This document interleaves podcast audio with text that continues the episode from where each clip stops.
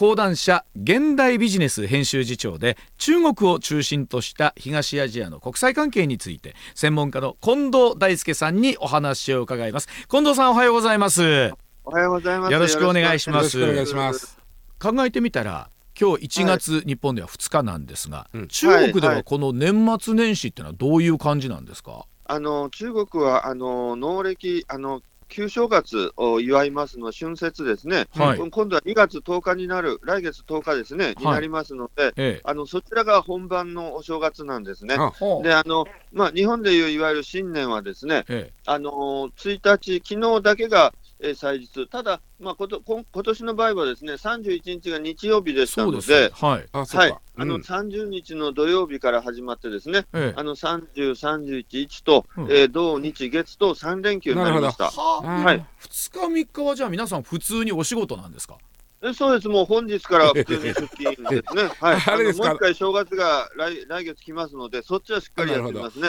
大事なのはえっと、12月31日、大晦日の夜7時からですね、はい、あの習近平主席がその国民向けのその演説というのをやります。これは恒例の行事になってます。はい。それはあれですか、やはり国民、中国人民の皆さんはあのしっかりとそれを聞いてということになるんですか？でまあ、一応 あの、全員聞かなきゃいけないことになってはいるんですけれども、はい、あの私の周りでは、ですね、うん、あの私は毎年あの見てるんですけども、はい。うん、あの、あなた変わってるねって言われますね。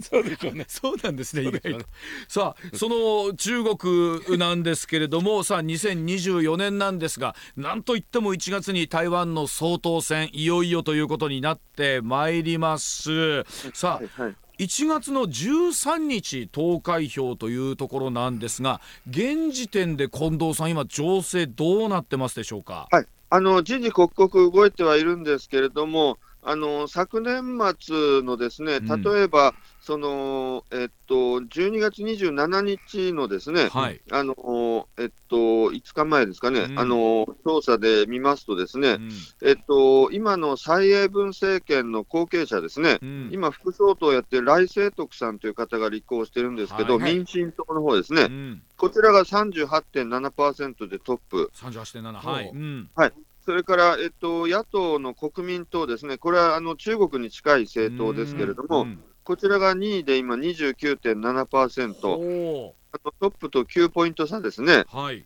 それから3番目のですね第2野党と言われる、あのー、民衆党のカブンテツさんですね、うん。はい、前の台北市長ですけども、彼が16.6%。ありますね。そしたらこれ、ちはもうあもう脱落と見ていいと思いますね。野党の統一っていうのは考えなかったんですかね、野党統一したらいけそうそうなんですね、あの、うん、実はその野党候補がですね11月まで3人出ておりまして、うん、あのこれで統一候補を立てようよと、一本化しようよと、はい、一本化したらその、あの今の与党に勝てるので、支持率から言うとですね、あのこれをずっとやってたわけですけど、あの最終日のですね11月23日に、すごく3人の大喧嘩が起こりまして。あのまあ、そこは台湾らしいといえば台湾らしいんですけど、はい、もう派手に決裂してしまったんですよ。何が原因やったんですか？えっと、やっぱり、その、あの、あれなんですよ、あの、あの、なんていうんですかね、その、全体的にはみんな賛成なんですよ。はい、3人で一本化すれば、はい、その、いや、与党に勝てる。これはみんな、あの、一致、総論賛成。でも、各論反対で、うん、えー、俺を、あの代表にしろと。いうことでですね、そうなりますよね、うん、3人とも自分が総統候補で、あいあの他の人が副総統候補と。なるほど。いうことを譲らなかったわけですね。それは揉めますよね。ナンバー2じゃダメなんだ、はい、で、あのーはい、近藤さん今お話あった今与党の、はい、民進党の、えー、来清徳さん38.7ポイント江遊義さん、はい、中国国民党29.7%およそ9ポイントから10ポイント、この差はどう見ればいいんですか、この10ポイント差。えー、っとですね、あのー、微妙ですね。あの例えばあの3%から5%ですと、もう誤差の範囲と言っていいと思うんです。はい、で、まあ、あの今のようにまあ9から10ぐらいですと、ですね、うん、あの少しこう離れたかなという感じなんですけど、はい、ただ、まだですねその最終盤というのがですねその3日ぐらい、あの投票の3日前ぐらいからありまして、うん、ここでいろんなことがまた起こるんですね、台湾の総統選挙というのは。例えば、はい、あの今、噂になっているのはあの中国が何かやってくるんじゃないかと。いうことでですね、その中国要因ということですね、あの例えばそのあの国民党の方にですね、まあ、大量の資金が特別出るとかですね、はい、まあまあ、何かこうあるんじゃないかと。からえこれは2004年に起こったことなんですけれども、うん、あの当時のその陳水扁さんという総統、民進党の方がね、はいあの暴漢に襲われて刺されるという事件がありましてですね、演説中に、はい、でこれでその同情票が集まってですね、うん、あの負けそうだった陳水扁さんはわずか3万票差で勝ったということもありました。はあ、じゃあ終盤最後まで何があるかわからない。そうですね、まあ、10%以内ぐらいですと何が起こるか分からないと言っていいと思います。で改めてですけれども、それぞれのケースというのを見ていきたいんですけれども、このままその来清徳さん、民進党が逃げ切ったというか、勝った場合、はい、えー、中国、台湾の関係はどうなっていくでしょうか？あの今今悪いんですね、蔡英文政権、このの7年。7年半ぐらい悪いんですけれども、あのさらに悪化すると思います。あのと言いますのはですね、あの蔡英文さんは割とその、あのまあ、悪いと言っても、まあ、割と穏健な方なんですね。はい、穏健路線なんですけど、来清徳さん、もうちょっと激しいですので、あ。の激しく対立していくということがですね、あの考えられますね。で、まあ、実際ですね、あのあのテレビ討論会候補者の、これ、あの2回年末にあったんですけれども、あの時にですね、その江遊義さんってその国民党の方がですね、うん、あのわざわざこうパネルを見せてですね、うん、そのあなた若い時台湾独立万歳って叫んでましたよねと。うん、であのこれこういう人が総統になったらあの危ないでしょうと、やっぱり今回の選挙は戦争か平和かの選挙でしょうということをあのじゅあの強調してました。はい、小遊戯さんとしてはそのメッセージとしてはそういう形ですよね。でそれに対して来清徳さんは来清徳さんの方は、はい、そのあのー、同じ平和なんだと、誰があのその当選しても平和は保つんだと、でその平和の保ち方がですね、うん、その現状維持、今のような平和を保つのか、うん、それとも中国に吸収されて、統一されて、うん、そのあの平和になるのか、その偽善の平和と言ってましたけども、そのそのその平和の在り方の問題を問う選挙なんだと、うん、こういうふうに主張してますね。あの台湾の国民の方々っていうのは、仮にまあその与党がそのまままあ逃げ切った場合に、そのかなりやばいことになるんじゃないか、はい、怖いなみたいな、そんな気持ちはあんまりないんですかね、台湾の方々は。えっと、ある人とない人がいると思います。あの割とですね、まあ、ちょっとその言っては大変失礼ですけれども、こう平和ボケしているというかですね、まあ、そういうところがやっぱりあるんですね。あの日本も相当平和ボケしてると思うんですけど、日本人の私から見てもですね、台湾に行くたびにですね、あのそういうことを感じるんですね。ですから、もう少しその中国の脅威をですね、あの感じる方がいいんじゃないかというふうに台湾の方に言うんですけれども、はい、あのそれはあの日本がですねあの大地震が来ると言って、別に普通に暮らしてるでしょと、そういうのと同じですよと 言われるわけですね。はい。これ仮にどうですか、はい、来清徳さんになった場合言われている台湾侵攻みたいなものっていうのは現実的に何か動きがあるのかどうかっていうところだと思うんですけども。あのですね、あの実際にですね、今、その世界で2つの戦争が行われているわけですね、ロシアとウクライナの戦争、はい、それからイスラエルとハマスの戦争ですね、はい、この大きな戦争、2つ行われているわけですけれども、同じように3回3つ目の戦争ですね、中国と台湾の戦争が起こるのかと、はい、まあ、特に2024年に起こるのかと言われると、ですね、あのこれは起こらないと思います。そうですか、はい、はいたただですね、その今あるその緊張関係ですね、中国と台湾の、これがですね、もう少しこうヒートアップしていくような形になると思うんですね。ですから、中国の威嚇が増えるとかですね、挑発が増えるとか、それから何かですね、そのあの漁船がやってくるとかですね、なんかこう、よからぬ偶発的なその衝突が起こるとかですね、まあ、そういったその、まあ、本格的な戦争ではなくですね、あのそのこのヒートアップしていくような状況というのは起こっていく可能性があると思います。はい。あの一方で今度中国国内習近平さんとして見るとこの来清徳さん、はい、そのままあ民進党が進んでいった場合ということになりますけど習近平氏自体はどうでしょうか？その今すぐという意味では。あもうですねやっぱり彼もですね私は戦争はしたくないと思ってると思ってるんですよ。はい、あのそこがプーチン大統領との違いで、はい、あのやっぱりそういうリスクは取りたくない、割と慎重な方なんですね、性格が。ですので、そのあのそんなリスクを取ってですね戦争しようということは彼自身は考えてないと思います。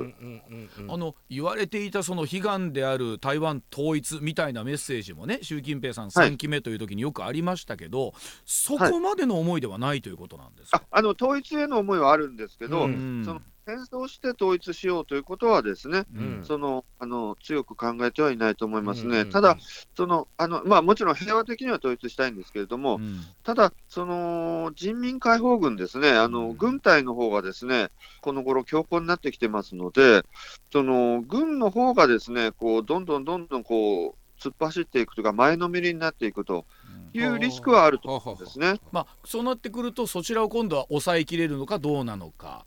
あおっしゃる通りです、うん、そそこが問題になってくると思います、あのちょうど昭和前期の日本みたいな感じですね、まあ、一方そのリスクはあると思います、はい、あのこういう議さんになりますと、そのあたりはどうなってきそうでしょうか？あそれはなくなりますね、ね。あの割と中国に従順ですので、はい、まあ、あの一時的かもしれませんけれども、中国と台湾の関係はあのよ非常に良くなると思います。なるほど。こういう議さになると、ですね、うん、その中国はですねあのその国境合作といいまして、はい、あの中国と台湾でこう手を組んで日本に対抗していこうよと、そういうことをかけると思うんですよ。はいあのですから、これ、あの実は10年前にもそのあの中国側が持ちかけたことなんですけど、当時の馬英九さんという総統ですね、うん、この方も国党でしたけども、この方は拒否したん。ですね。ですけど、そのあの肩を組んで日本に対抗していこうよというですねこのメッセージに対してですね、今回のその公有議さん、国民党がどう出るかというのはまだよくわからないので、はい、あのそこもリスクとして考えておくべきだと思います。日本にしてはどっちにしてもリスクなんですね。あもちろんそうですね。あの、台湾有事は日本有事でありですね、はい、あの中国と台湾の国境合作も日本有事ですから、はい、あのやっぱりあの非常に着目すべき総統選挙であります、はい、さあその中国国内の不動産事情が厳しいというのは昨年からずっと出ていましたけれども、うん、特に不動産融資の焦げ付きというものが非常にも,、もうとんでもない金額になってきてるわけなんですが、さあ現状中国経済今近藤さんどんなふうに見ればいいでしょうか？あの非常に悪いですね、あのいくつか例を示しますと、えっと、消費者物価指数ですね、CPI がこれ、11月でマイナス0.5%、はい。あの世界はインフレですよね、はい、非常に物の値段上がってるのに、中国だけマイナス0.5%ですね、それから住宅の価格がですね、うん、あの70都市のうち11月で59都市が下落、これ新、新築マンションですけど、で中古マンションですと、70都市のうち69都市が下落、これ、あの全部ですね、高州以外全部ですね。はい。それから住宅のあの新規工事開始開始面積、これは、えー、マイナス21.5%、うん。えー、11月までですね。マイナス21.5、ね、はい、うん、それから貿易がですね、あのやっぱり11月の貿易はマイナス5.6%、はい。うん、それから、えー、上海総合指数というこういう株価ですね、これが、えっとえっと、12月27日の時点で2914と3000割れました。うん。えこれ、3000割るともうこれ大変だと言われてたんですけども、ねはい、え10月に最初割りましてですね、うん、24日に割って、そこから、まあ、一時回復したんですけど、12月に入ってまたガクンと割れて、ずっと落ちて終わりに迎えたということですね、まあ、中国の、まあ、同じ理由で地方政府が今、非常にあの、えー、借金付けになっちゃってますよね。はい、おっしゃる通りなんですね。あの地方がですね大変なことになっておりまして、はい、あの地方融資平台というですね、まあ、地方がやっていたその開発会社ですね、うん、これの資金がですね、あのおそらく1200兆円から1300兆円くらい、ものすごい額、あ。の日本我々日本人、全日本人のあの貯金、ね、あの突破と同じぐらいですね。そうですね、はい、へじゃあそれはどどうなるんですか？地方政府がそんだけの借金抱えてる、うん、ああそうですか？という話なのか？いやこれえらいことになりますよという近い将来。いやもうこれは大大変ですよね。あのこの地方融資平台というのはこれ隠れ債務といいまして、はい、表出てこない債務なんですよ、はい、表の債務もやっぱり同じぐらいの額あるんですね、はい、ですから、まあ、あの2500から、えっと、3000兆円ぐらい借金抱えてるわけです。はい。うん、それはでも、まあ、日本で言ったらあの地方都市の破綻となるといわゆる財政再建団体みたいなことになるんですけども、中国はそういう仕組みがないわけですから地方都市としあ地方政府としてはただぼーっとしてるだけになるんですかね。あいやあの、そうではなくてですね、はい、あやっぱりその日本と中国が違う最大の違いはですね、やっぱ社会主義国なので、はい、あの国の財産とかですね、はい、例えばその憲法第10条で、その土地、都市の土地は国家のものであると決めてますので、うんうん、土地はすべて国家のものなんですよ。はい、ですから、それだけその、まあ、言ってみれば不動産担保を持っているということですね。なるほど、ということもありますし、あとその中国の場合は、その国有企業がですね、うん、あの基幹産業のほぼすべて、不動産と IT 産業を除くですけども、はい、あの抑えてますのであの、そういった資産も非常にあるわけですね。なるほど。あのそこが日本とちょっと違うところだと思います。ね、はいあのそれこそでもここ数年ね日本企業も中国離れなんていうふうに言われてきてますけれども、そうですね、はいはい。はい、この辺りはどうでしょう？ますますまた加速していくようになっていくのが日本の経済と、えー、業界団体と中国との向き合いとなりますけれどもどうでしょう？そのあたり日本の業界との。そうですね、はい。うん、あのあのやっぱりあの今日本企業の間ではですねあの3つの中国リスクということが言われてます。うん、あの一つはですねあの14億中国経済が市場が悪化しているということですね。はい。うん。それから2つ目がですね、あの習近平政権の政治リスクですね、あの反スパイ法で捕まるんじゃないかとかね、でそれから3つ目があの米中対立、アメリカとの対立ですね、でまあ、特に今年はアメリカで大統領選挙が行われますので、はい、あの中国に対して非常に強硬になることが予想されるということ米中対立がもっと進むんじゃないかと。この3つのリスクをですねどう考えていくかというところで、割とその、まあ、現状維持、中国ビジネスやってる会社は、ですね、うん、まあ、様子見という会社と、それからまあ少しずつこう撤退していくと。会社ですね、この2つが多いように思いますね、うん、あのーはい、香港の、ね、行政長官選の民主化を求めました2010円の雨傘運動を率いたお一人、民主の女神と言われった民主活動家の周庭さんなんですけど、はいはい、まあ、12月の上旬でしたよね。留学先のカナダから、はいはい、えー、香港にはもうおそらく一生戻らないという今回の周庭さんの一連の動きを見て、はい、近藤さん、いかがでしょうか、そのあたりという私がですねあの最初に思ったのはあの、よくカナダに出国できたなと思いましたね。はい。うん、やっぱりそこがですねあの中国本土とですねあのあの香港の違いなんだなと思いましたね。中国の大陸の方本土ですと、ですねあのこういうことはもう絶対ありえないことですね。あのもっと今もあの監獄にいると思いますね。あの香港が少しこう、まあ、香港行政政府から、政府から、特別政府からするとですね、うん、非常にこう、ちょんぼしたというかですね、うん、あの失点を犯してしまったということでです、はい。うん、あのあの李家超さんというあの行政長官がですね、そのあの先月、あの北京までですね、まあ、お詫びも兼ねて行ってますので、非常に立場が悪くなっていると思いますね。あのまあその亡命という言葉すらなかなかデリケートな言葉ではあるのであの難しいかなと思うんですけれども、はい、カナダの向き合いも大変ですよね、どういうスタンスであの周庭さんと共に向き合っていくのかということもなると思うんですけれども。そうですね、あの、ファーウェイの創業者のあの娘さんですね、あのあのモーバンシュさんという方のですね事件がその2018年にありましたので、あの方をバンクーバーで捕まえて、ですね中国とあのカナダの関係がぐちゃぐちゃになったということがありましたので、あのぱりそのあのそういった前例をかあの見ながらですね進めていくと思いますね。うんうんあの先ほどお話にもありましたけどそのいろんなリスクがあるという中でお話ありましたその中国という大きな国がえそれぞれとの向き合いというところがあると思うんですけれども、はい、まずあの、はい、中国とアメリカの関係というのは、まあ、アメリカも大統領選控えてますけれども、はい、どうなっていきそうでしょうか？あのー、今のですねアメリカの大統領選ですね、まあ今年これからその1月からですねそのあの各州でその党あの党予備選挙始まってきますけれども、はい。うん、あのやっぱりその今見ていますとですねそのこれは共和党、民主党変わ変わらずなんですけれども、うん、あの自分の方が相手よりどれだけ中国に対して強硬かということをこう競っているような気がする。で、まあ、どんどんどんどんやっぱり中国に対しては強硬になっていくんだろうなと、これからですね。これは民主党、共和党問わずですね。そういう気がしますね。はい。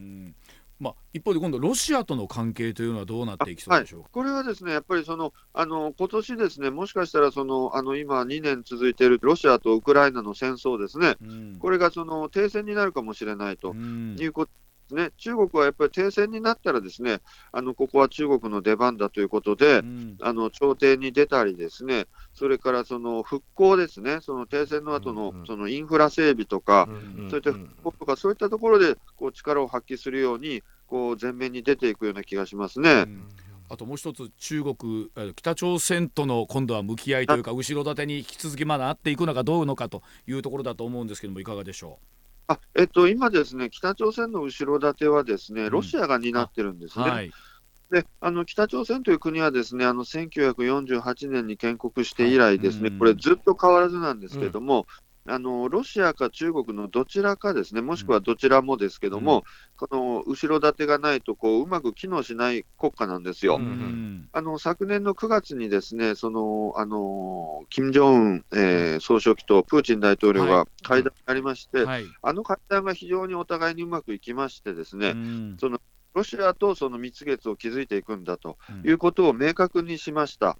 うん、で、これは昨年末のそのあのあの朝鮮労働党の総会でも、拡大総会でもですね、うん、そういった報告されたんだと思います。うん、であのやっぱりこのロシアと共にやっていくんだということですね、ますますプーチン政権とのその蜜月関係というのが続いていると思いますね。ということは、はい、その北朝鮮、中国の関係というのは、そこま今までと同じ程度みたいなイメージですか？では。えあの非常に微妙なところがあると思います。あのやっぱりそのえこれ、なぜそういうあの中国と北朝鮮の関係がですね、うん、あのこう蜜月にならないかと言いますと、ですねこう突き詰めると、ですね、あの習近平主席とですねあの金正恩総書記のこう性格が似てるんですよ。でどっちもこう自分が親分だというお山の大将ですね、うん、そういう性格ですので、こうお互いこうぶつかってしまうんですよ。うん、近親憎悪みたいなところありまして。あのどうなんですか？それでいうとプーチン大統領もどちらかというと俺が親分だではないんですか？プーチン大統領はですね、あの、あの実利を、あの利益を取るためにですね、自分を殺せるタイプなんですよ。まあ、典型があの9月13日、去年のですね、はい、そのロシアと北朝鮮の首脳会談ですけど、あの時もですね、うん、あのプーチン大統領がですねニコニコして、その最初会った時金正恩総書記の手を40秒も握ってたんですね、はい、これもう5時間も付き合ってですね、もうペコペコヘラヘラですね、してたわけですよ。やっぱりその武器が欲しいわけですね、北朝鮮製の武器が。でもう北朝鮮からの武器が欲しいので、もうそのためには自分を殺せるわけですよ。はい、なるほど自分のが下手に出て、ですね、うん、もうあの本当にあのあなたは素晴らしい指導者だとか、ですねもういろんなことが言えるわけですよ。むしろ習近平さんはそれが言えないというか、言わない絶対で絶対できないですね、自分が皇帝様で、北朝鮮はこう属国の指導者だぐらいに思ってると思います。ですからあの下に見てるわけですね。うんうんうん、でそれでいうとどうでしょう？近藤さんがあ2024年中国で国内で注目しているポイントというと改めてどのあたりになってきそうですか？